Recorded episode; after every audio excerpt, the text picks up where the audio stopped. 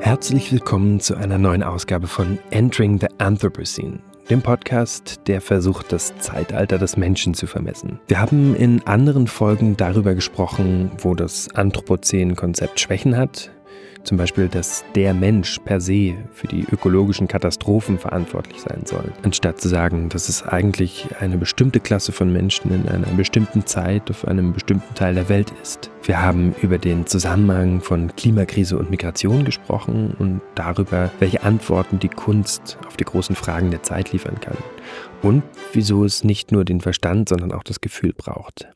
Heute will ich über die schönste Nebensache der Welt reden über Vögel. Vögel verbinden den Himmel mit der Erde. Es gibt Vögel, die können in der Luft schlafen, die fliegen über die Bergketten des Himalaya, die fühlen sich wohl in den Häuserschluchten unserer Städte. Wer alle Vögel gesehen hat, der hat die Welt gesehen, hat der Schriftsteller Jonathan Franzen mal gesagt. In diesem Podcast soll es um Vögel gehen. Nicht nur, weil Vögel die wunderbarsten Geschöpfe der Welt sind, sondern auch, um zu verstehen, wo sich in unseren Städten Natur behaupten kann und welche Rolle sie für unsere Gesundheit und unser Wohlbefinden spielt. Eine Stadt ohne Vögel ist eine Stadt ohne Seele und ich schließe da jetzt Stadttauben und Spatzen mit ein. Mein Gast heute ist die Ornithologin und Verhaltensbiologin Kim Mortega vom Museum für Naturkunde Berlin. Kim arbeitet an der Schnittstelle zwischen Wissenschaft und Kunst, zwischen Forschung und Öffentlichkeit. Sie betreut verschiedene Citizen Science Projekte und hat wie ich eine besondere Liebe zu einer Vogelart, die jedes Frühjahr zurück nach Berlin kommt.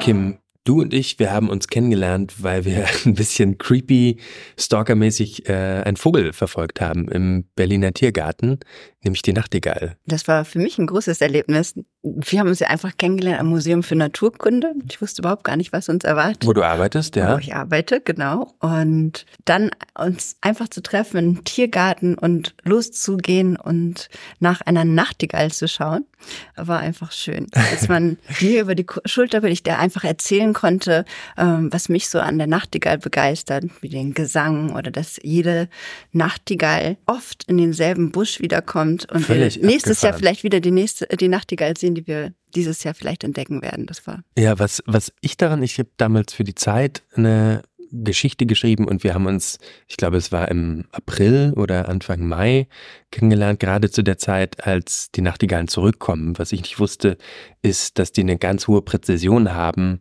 wann sie zurückkommen. Also immer um den in Berlin 15., 17. April, give or take, ein, zwei Tage. Und wie du sagst, dann häufig sehr gebietstreu sind oder, oder reviertreu, also die gleichen Männchen dann den gleichen, das gleiche Revier und manchmal den gleichen Busch ansteuern, obwohl sie 6000 Kilometer entfernt in Westafrika überwintern. Also irgendwie total poetisch, dieser Vogel. Und das vor allem dann jedes Jahr. Und was das Schöne ist, finde ich, dass die Männchen, die kommen einfach mal eine Woche früher als die Weibchen, um genau den Busch zu verteidigen, den sie am tollsten finden. Und zwar mit Mhm. ihrem Gesang. Und für mich ist es dann irgendwie die Idee, dass äh, die Männchen dann auf die Weibchen warten, um sie dann vom Himmel zu singen. Um, hey, komm mal her, hier ist das beste Habitat, hey Tom, hier kannst du mit mir äh, Kinder kriegen. Finde ich einfach ein schön. Und es ist auch, ähm, an Studien haben gezeigt, dass die oft dasselbe Pärchen sich wiederbildet. Das Mhm. einfach irgendwie Vielleicht verniedliche das jetzt zu doll, aber ähm, wie wichtig einfach auch jetzt Berliner Stadtnatur ist für einzelne Individuen, das ist irgendwie toll. Du bist schon, ich, ich merke gerade diesen Reflex, du hast sofort diesen Impuls, irgendwie das so verökonomisieren, warum das wichtig ist, aber erstmal ist es ja eigentlich nur schön. Das stimmt, ja.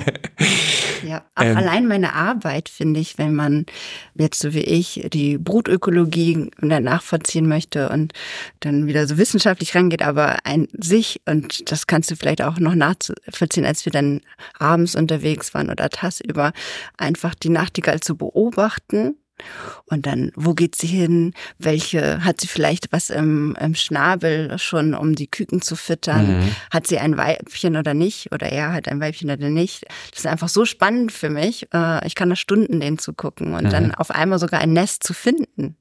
Äh, äh, zu sehen, dass da auch äh, alles wächst und gedeiht und das ist irgendwie so ein, für mich äh, einen Familienverbund ergibt. Es macht einfach nur Spaß. Ja, ich erinnere mich, dass ich am Ende dieses Sommers oder ich glaube am Ende des Jahres eine Geschichte geschrieben habe, wo ich dieses Jahr habe Revue passieren lassen. Und dann sind wir, wir waren vielleicht an diesem, in diesem Nachtigall-Revier zusammen fünf oder sieben Mal über den Sommer. Du warst ein bisschen häufiger da als ich. Und am Ende hatte so dieser Sommer so einen ganz bestimmten Vibe, ein ganz bestimmtes Gefühl. So ging mir das jedenfalls, weil er ganz eng verbunden war mit diesem Nachtigallenpärchen, was da im Tiergarten gelebt hat. Ich hatte eine ganz enge Verbindung zu einem Vogel und diese Beziehung war irgendwie nicht auf Reziprozität angelegt. Also dem, dem, den Nachtigallenmännchen war es total egal, ob wir da jetzt waren.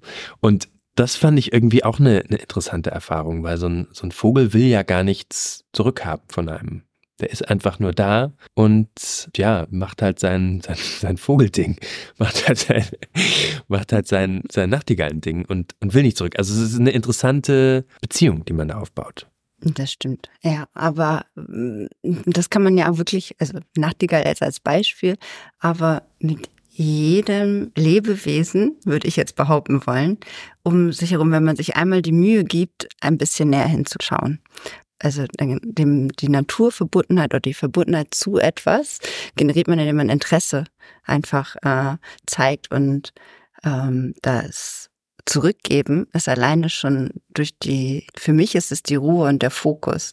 Für mich ist es, dass ich irgendwie in der Natur einfach sein kann und beobachten kann. Ich meine, als Verhaltensbiologin vielleicht auch irgendwie naturnah äh, für mich, aber das gibt es mir zurück. Also ich fühle mich da aufgehoben und wohl einfach, wenn ich, sei es im Tiergarten, wo ganz viele Autos drumherum sind, ich habe dann einen Fokus und mhm. Dasein. Wann hast du das entdeckt, dass, dass du so einen Fokus finden kannst? Da hattest du, bist, warst du so ein Kind, was irgendwie im Wald gespielt hat und, und ähm, seine Nachmittage damit verbracht hat, irgendwie Schnecken zu fangen und, oder qualvollen Bedingungen in Einmachgläsern äh, zu züchten. Äh. ja, ich war genau die. Man glaubt es kaum. Na, ich bin äh, nicht in Berlin in der Stadt aufgewachsen, sondern wirklich in der Natur. Und ich habe da länger drüber nachgedacht, was das äh, für Natur für mich bedeutet und seit wann mir das wichtig war. Mein Opa, der hatte einen Taubenschlag. Und ich mir dann jetzt erst aufgefallen mit der Zeit, dass ich da Stunden verbracht habe, einfach still gesessen habe und die Tauben, die einfach auf ihren Nestern sitzen und da raus und rein fliegen, beobachtet habe. Und das habe ich über Jahre hinweg gemacht. Und ich bin auch diejenige, die wirklich auch Schnecken gesammelt hat, Frösche gesammelt hat, in Buchenwäldern, Bucheckern gesucht hat. Und dann bin ich auch reiten gegangen. Also ich war eigentlich den ganzen Tag draußen in der Natur. Und das hat natürlich hat mich das geprägt. Und ich möchte trotzdem daran glauben, dass auch hier in der Stadt kann man auch solche Naturerfahrungen äh, bieten oder erleben. Mhm. Das ist, das war eine von den Sachen, die ich gelernt habe, als ich angefangen habe, Vögel zu beobachten. Das war für eine Recherche und zwar erstmal sehr zweckorientiert, ist aber geblieben mit der Zeit. Und was ich mache, wenn ich reise, ich nehme fast immer mein Fernglas mit und beobachte, egal wo ich bin, Vögel. Und das kann man tatsächlich praktisch überall machen man muss irgendwie nicht dafür in fancy Nationalparks fahren, sondern viele Städte sind super Vogelbeobachtungsspots. So, egal wo man ist auf der Welt. Na, nicht, nicht egal, aber, ähm, oder? Doch egal?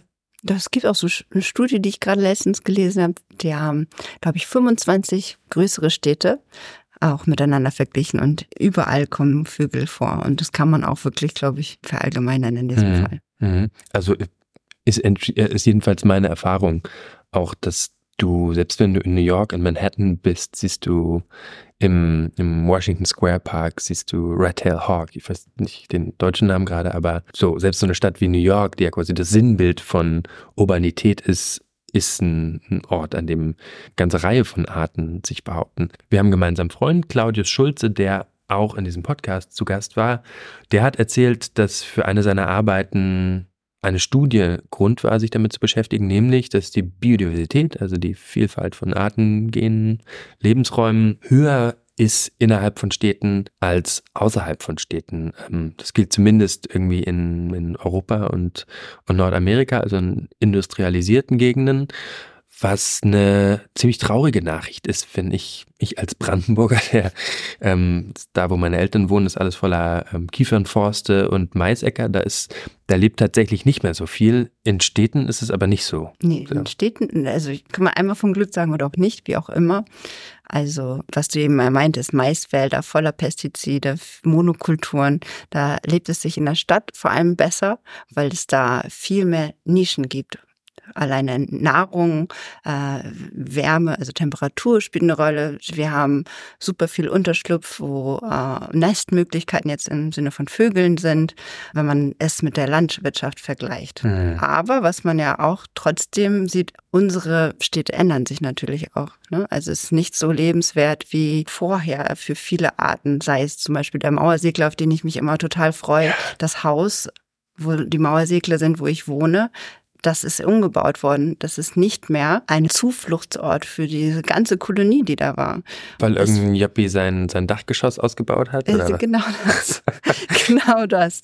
also natürlich ist es ein Zufluchtsort und die Biodiversität ist hoch. Deswegen können wir es auch alles so schön beobachten, wenn wir auch wollen. Und ich finde, man kann da aber mehr für tun. Ein Ausdruck wäre Animal-Aided Design für Architektur, dass man daran mitdenkt, dass es für Tiere auch ein Lebensraum ist und auch ein, finde ich, äh, einen positiven Effekt für unser Leben hier. Ich meine, wir sind auch, gehören mit zu dieser Welt und äh, sollten uns da mit arrangieren, dass wir äh, nicht nur äh, immer größere Städte haben, nein, wir müssen auch dann das, die Lebensräume, die wir nehmen, sollten wir auch so gestalten, dass es lebenswert für alle ist. Hm. Ja, Animal Aided Design klingt so, als wären wir selber gar kein Animal, aber äh, wir sind, wir sind ja selber Tiere, aber wir nehmen uns da so ein bisschen, oder wir nehmen uns raus aus dieser, aus diesem Geflecht. Was ich schade finde. Also ich, ich würde es am liebsten selber nicht so sehen, obwohl man da immer mit zurückfällt. Na, als Mensch sieht man, natürlich hat man da seinen Menschblick, mhm. aber ich schüttel den Kopf gerade, weil äh,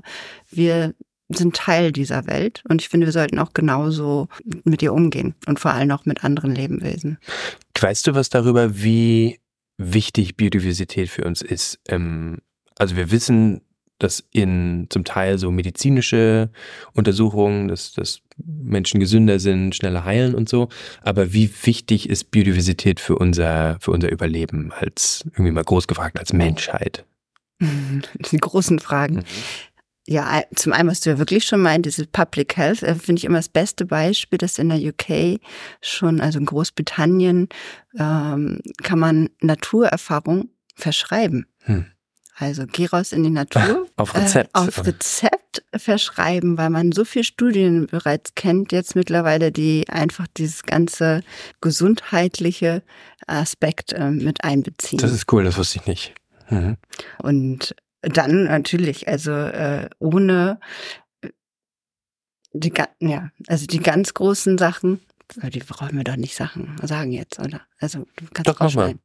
Wirklich? So Klima ja. oder sonst was? Ja, ich glaube, dass, dass, dass viele Leute das nicht ähm, so vor Augen haben. Und man sieht es daran, wie über Klima berichtet wird. Das ist zumindest auf der Agenda. Es wird zumindest drüber gesprochen. Es kann gar nicht mehr nicht drüber gesprochen werden. Aber über Biodiversität gibt es, und da gibt es auch Studien drüber, viel, viel weniger Berichterstattung und auch viel weniger politisches Momentum. Die Biodiversität ist sehr wichtig. Also alleine, wenn wir wieder zurückkommen zu, wir sind ein Teil des ganzen großen Systems, wenn Arten sterben, oder sagen wir, in einem äh, Ökosystem Arten rausfallen, werden andere Arten inklusive uns, werden äh, dann natürlich von betroffen sein und beeinflusst unser Leben, sofern alles hängt, also die, alleine unsere Evolution hat uns so eng miteinander vertaktet und verknüpft. Um das mal konkret zu machen, der, der Zusammenhang zwischen Biodiversität und Klima, hm, hier in, weiß nicht, wenn wir jetzt in Deutschland bleiben, rund um Berlin haben in den letzten Jahren die Wälder gebrannt aufgrund von erhöhten Trockenheit. Aber das, was da gebrannt hat, waren ganz häufig Kiefernforste, also Monokulturen, die eine sehr hohe oder sehr geringe Wasserspeicherkapazität hatten, eine ziemlich geringe Biodiversität im Vergleich zu den Wäldern, die es hier ursprünglich gegeben hat und eigentlich auch geben würde.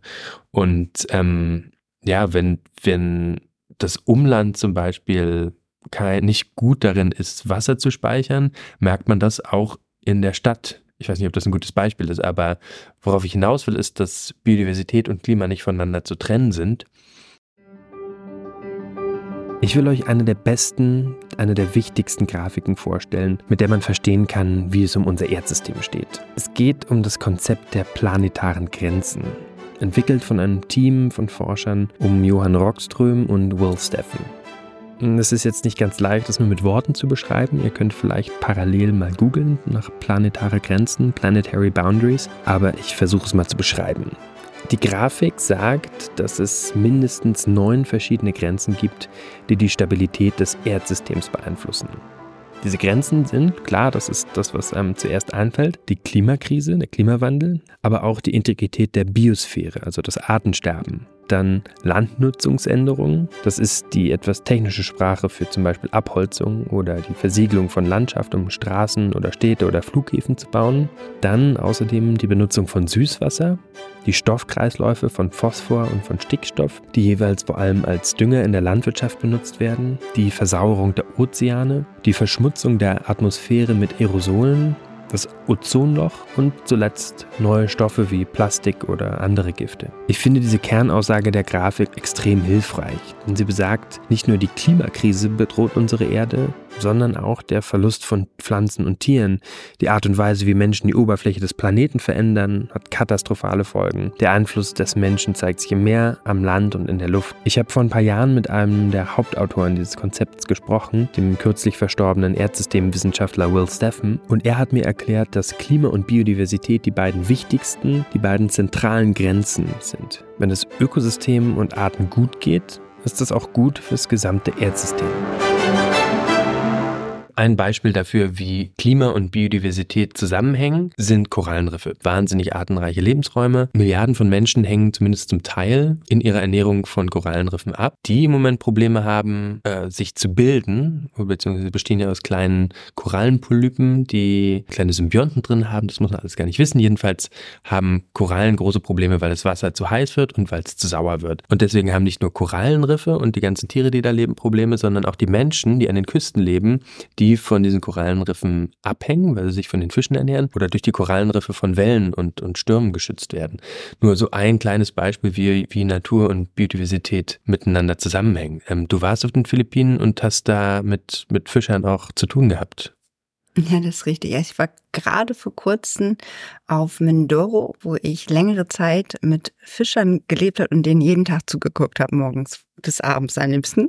Äh, und man wirklich sehen konnte, dass ihr einziges Einkommen oder das, was sie wirklich täglich fangen, ist das, was sie auch essen oder weiter verkaufen, aber jeden Tag zählt, jeder Tag zählt sozusagen.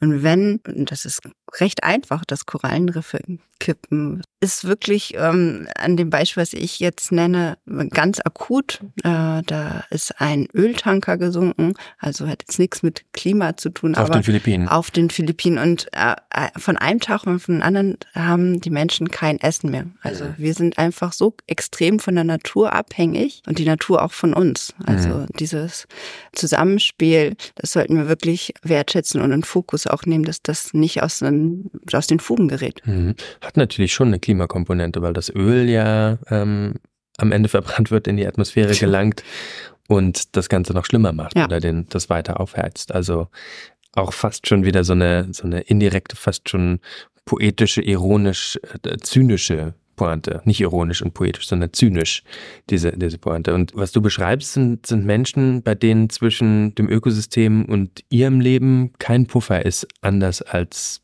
bei uns zum Beispiel. Wir sind ja häufig, wir, oder wir haben das Gefühl, Natur hat mit uns nichts zu tun und die Kreisläufe, in denen wir uns bewegen, sind irgendwie drei, vier, fünf Schritte von den natürlichen Grundlagen entfernt. Deswegen haben wir manchmal den Eindruck, ja, Natur ist ja egal und das tangiert mich nicht. Was wir aber in der Pandemie zum Beispiel gesehen haben, dass wir natürlich ganz direkt davon abhängen, was da passiert. Ne? Also wir teilen so viel Erbgut, dass diese, diese Grenze eben übersprungen werden kann.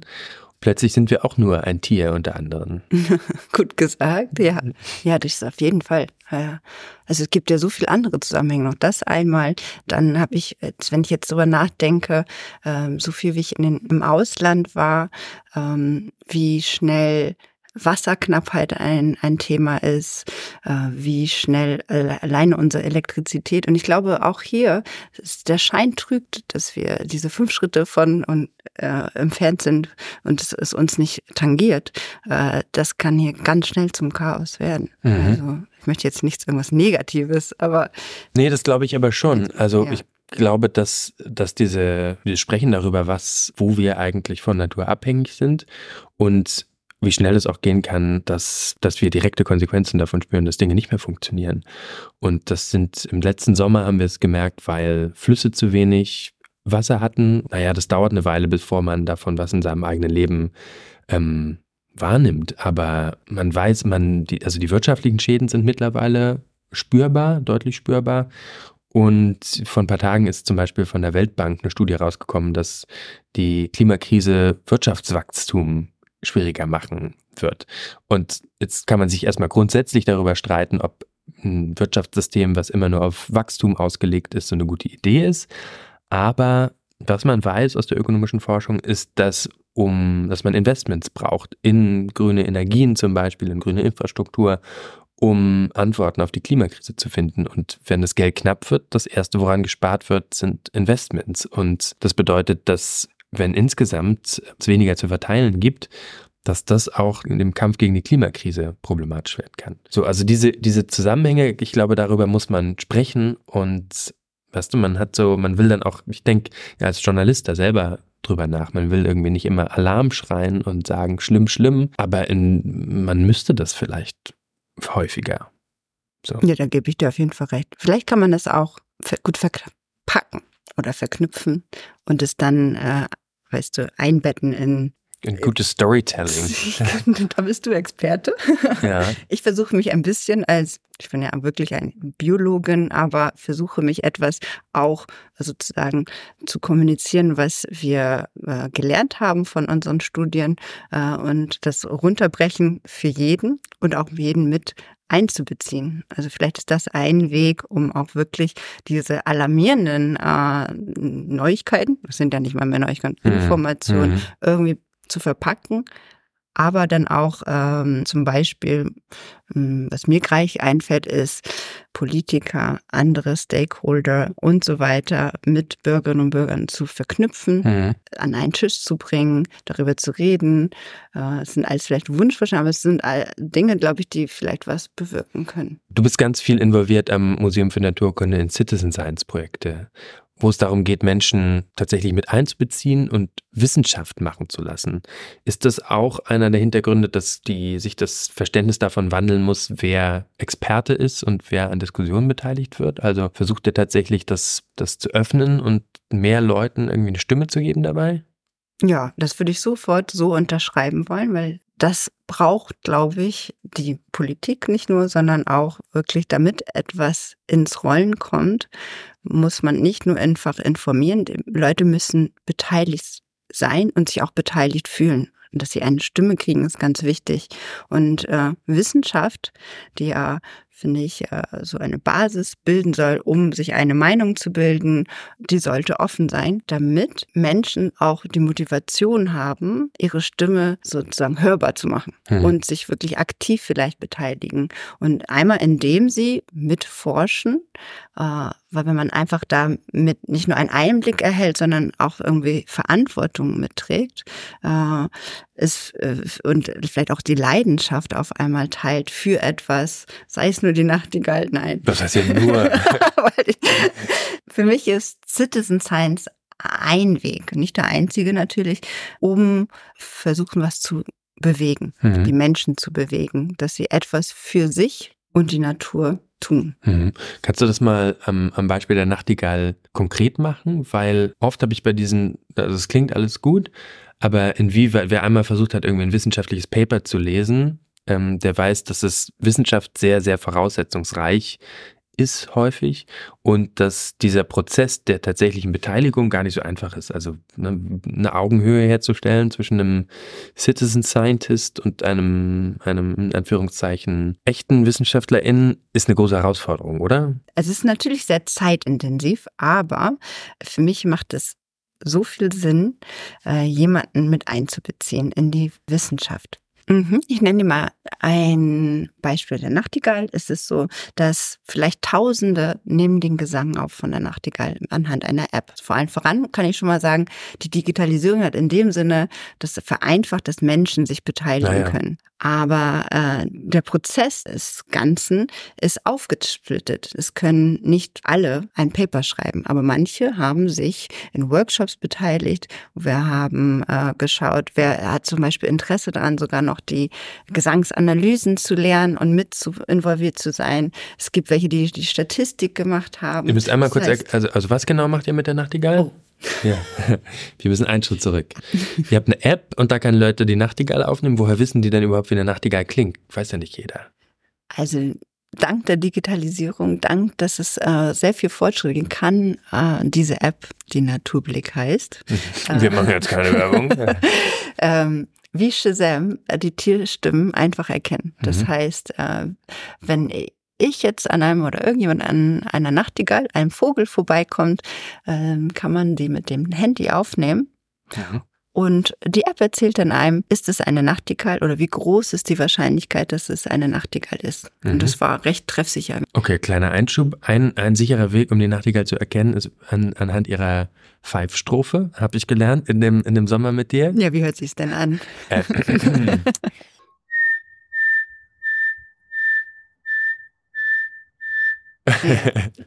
Ungefähr so, ja. Denn es gibt ja auch noch den Sprosser, der fast identisch aussieht und dieses Schluchzen, dieses Pfeifern nicht hätte. Mhm, mhm.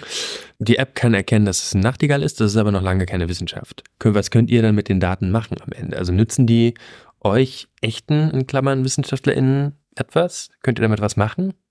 Ja, auf jeden Fall. Also die Aufnahmen könnten wir gar nicht alleine bewerkstelligen. Also so viele Aufnahmen, wie wir in Berlin haben, da bräuchten wir Stunden, Tage, Nächte äh, und viele, viele Menschen. Mhm. Und das konnten wir so erreichen. Mhm. Mhm. Und was macht ihr mit den Sachen hinterher? Wie, wie werden die ausgewertet? Worum geht's am Ende? Am Ende geht es wirklich darum, ob der zum Beispiel die Berliner Nachtigall auch wirklich Berlinert. Und mhm. ob die, wo lernt sie das? Sie lernt es hier in Berlin, aber ähm, es ist in Bayern anders als hier. Wozu braucht dann auch die Nachtigall überhaupt äh, einen Dialekt und so weiter? Ja, ja. Und das heißt tatsächlich, ganz ehrlich, das ist wertvoll, was Leute da aufnehmen für euch, für eure Wissenschaftler. Auf jeden Fall. Also ich nehme mal ein Beispiel von ornito.de, wo generell seit über 30 Jahren Daten generiert sind. Ja. Und da denkt man so, ah ja, Gelegenheitsornithologe, äh, also Experte. Aber ich würde sagen, das sind sehr, äh, sehr extrem gute Beispiele, an denen man zum Beispiel erkennen kann, ähm, wie äh, dezimiert die Vogelarten sind. Also mhm. da ist zu 95 Prozent äh, sind das alles Laien, die extrem viel leisten. Mhm. Und das sind Daten, die sehr wertvoll sind. Ja, und ein anderes Beispiel, was mir gerade einfällt, ist, dass diese berühmte Krefelder Studie, die vor, ich weiß nicht, fünf Jahren oder so rausgekommen ist, die gezeigt hat, dass die Insektenbiomasse in ausgewählten Naturschutzgebieten um bis zu 75 Prozent zurückgegangen ist. Das berühmte Insektensterben, Bienensterben, was dann den Bundestag beschäftigt hat, woraufhin ein, ein, ein Programm aufgesetzt wurde, was viele Millionen schwer ist, woraufhin in Bayern ein Volksbegehren durchgekommen ist, woraufhin sich Markus Söder um 180 Grad zumindest in seiner Rhetorik geändert hat. Das sieht, also man, das sind Beispiele davon, wie das, was irgendwie Bürgerwissenschaft genannt wird, riesige Impact haben kann davon. Genau. Kim, Dankeschön, dass du dir Zeit genommen hast und ähm, mit mir über, über das Anthropozän haben wir jetzt noch gar nicht gesprochen. Lass uns das nochmal machen. Ist das, weil das heißt Entering the Anthropocene, dieser Podcast, ist das für dich irgendwie eine, eine wichtige Bezugsgröße? Das habe ich alle gefragt in diesem Podcast. Kannst du mit dem Begriff was anfangen? Ich kann mit dem Begriff was anfangen. Auf jeden Fall ist es, vielleicht bist du auch mein Einfluss, sehr viel. dass äh, ich für zum Beispiel auch zukünftige Projekte und so weiter immer diese Bezugsgröße der Mensch sozusagen, mhm. der die Natur beeinflusst und zu der wir einfach auch eigentlich selbst gehören, mhm. äh, so einen massiven Impact hat. Und ich würde das vorher auch meinen Studien in Afrika, wo es fragmentierte Wälder gibt, die, äh, wo es kaum noch äh, sozusagen ein Leben für bestimmte Vogelarten weil es so klein ist, was für Mensch wir für einen großen Einfluss haben, äh, das ist natürlich für mich allgegenwärtig. Mhm. Und äh, letzte Frage, wie beobachtet man am besten eine Nachtigall? Hot-Tipp ist auf jeden Fall, wenn sie wiederkommen und singen. Das heißt, im April, Mitte April und auch noch im Mai nachts auf den Straßen Berlins oder auch im ganzen Bereich nördlichen Deutschland unterwegs zu sein, dann die Wahrscheinlichkeit, dass es ein nachtiger Männchen ist, das singt, ist sehr groß. Das kann man auch wunderbar machen, wenn man ein bisschen angeschossen aus dem Club kommt. ähm, direkt vom Berghain sitzt auch eine Nachtigall. Habe ich mir sagen lassen. Ah ja, kenne ich auch nur vom Sagen gehört. ähm, ja, ich freue mich drauf, wenn die wiederkommen. Ja. Fahren uns nicht drauf. Kim, vielen Dank. Sehr gern. Ja, als wir diesen Podcast aufgenommen haben, da waren die Nachtigallen noch nicht zurück. Vielleicht sind sie es jetzt, wenn ihr diesen Podcast hört. Also raus mit euch. Nehmt euch ein Fernglas mit, wenn ihr eins habt. Ähm, wenn nicht, reicht auch eine Bestimmungs-App oder ein Bestimmungsbuch. Allerdings geht es Vögeln in Deutschland nicht besonders gut. Laut dem Bundesamt für Naturschutz geht der Bestand jeder dritten Vogelart in Deutschland zurück. Das Vogelsterben betrifft vor allem ländliche Gebiete, wo Insektizide ihre Nahrung vergiften. Besonders betroffen sind Bodenbrüter wie Rebhuhn, Lerchen oder Kiebitze, die es früher noch viel, viel mehr gab. Es gibt ein paar Arten, deren Bestand steigt. Das sind dann ökologisch breit aufgestellte Generalisten oder langlebige Arten. Es gibt auch gute Nachrichten. Es gibt zum Beispiel Erfolge im Naturschutz. Der Bestand von Seeadlern verbessert sich, seitdem sie nicht mehr gejagt werden dürfen. Der Bestand von Wanderfalken erholt sich, seitdem das Insektizid DDT und andere Agrargifte verboten worden sind. Auch Kraniche sind heute häufiger als früher. Wenn man einmal angefangen hat zu merken, was um einen herum fliegt und lebt, dann kann man das nicht mehr übersehen.